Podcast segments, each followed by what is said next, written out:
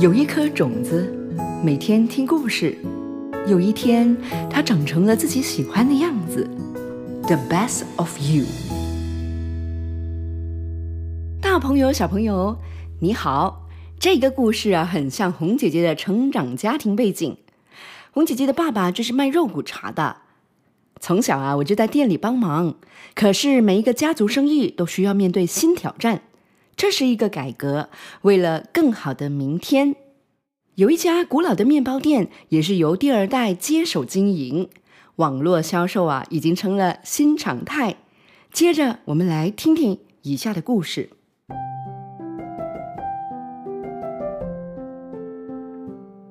我爸爸是开传统杂货店的。家里很乱，我们一家啊就睡在杂货店楼上，环境就这样，楼梯放满了瓦斯桶，从来没有一天是干净过的。因为货物不够位子，就自然的往家里移动、移动、移动，慢慢的也就霸占了原有的生活空间。哈哈，已经习惯喽。我们的客厅啊有奶粉，睡房啊有纸尿裤，新年大扫除啊。会有一两个星期是稍微整齐一点点的啊，那也是难得的啊，因为呢要让出客厅的沙发，让客人来的时候可以坐一下。我暗地里跟自己说，以后如果我有自己的家，绝对不要做杂货店，绝对不要，绝对不要。哼，一场疫情下来，爸爸手忙脚乱，妈妈神经紧绷。虽然我们可以营业，可是顾客大部分会去比较宽敞的地方，不会来我们这种琳琅满目的杂货店。我们生意不太好，加上我也是因为长期留在家而被迫要面对这一家杂货店。很多人看到我就会叫我“陶给囝”，老板的儿子的意思。啊，其实我很想跟别人说，我的名字叫浩然。以后我是不会做杂货店的，我不是什么淘给店。后来真正让我不得不重组这家店，是因为爸爸生病了，在疫情发生的时候诊断出癌症，妈妈陪爸爸做化疗，我只好负责看店，代为打理杂货店。这时候我才知道，原来爸爸很辛苦，他没有太多整理收纳的知识，所以很凌乱。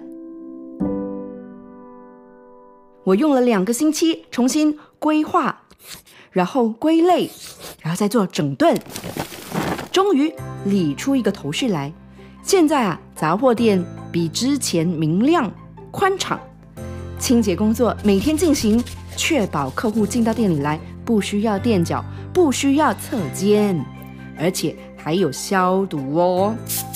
我在想呢，现在的网络行销正大行其道，要不？再来改革一下，开始整顿杂货店网页，杂货送上门，一点不麻烦。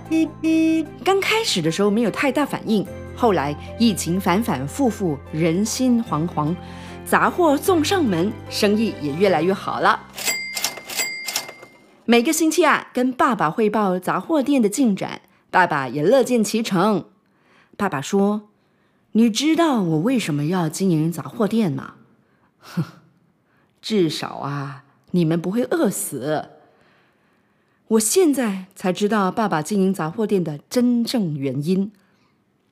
最近我们加入了一个网民组织起来的活动，如果有人饿肚子，就会在门外竖起白旗。我们尽一份力，把盈余的一部分帮助社区里头挨饿的人。面包、石油、白米、罐头、米粉、面。牛奶等必需品，分成一箱箱的送到有需要的人的家里去。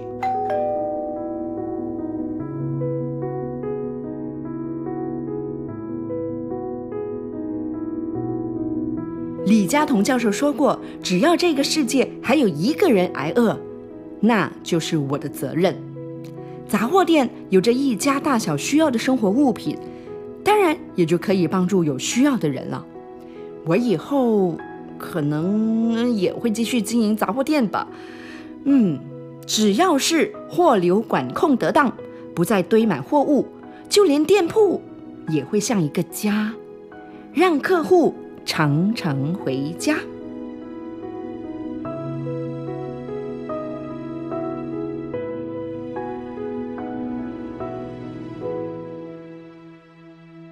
各位大朋友、小朋友，对着我们的家人，我们是更容易发脾气的，所以会忘了真正心里的想法是什么。疫情过后，其实你有没有比较了解你的家庭是靠什么来维持收入的呢？还有，到底是要多少才能作为生活上的种种开销呢？你跟爸爸妈妈有没有讨论过你们家的经济状况？你又会不会跟其他的家庭成员一起来规划呢？欢迎啊，你一起来分享。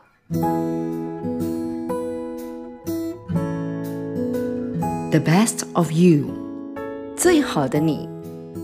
加一点感恩，是人与人之间最美的关系。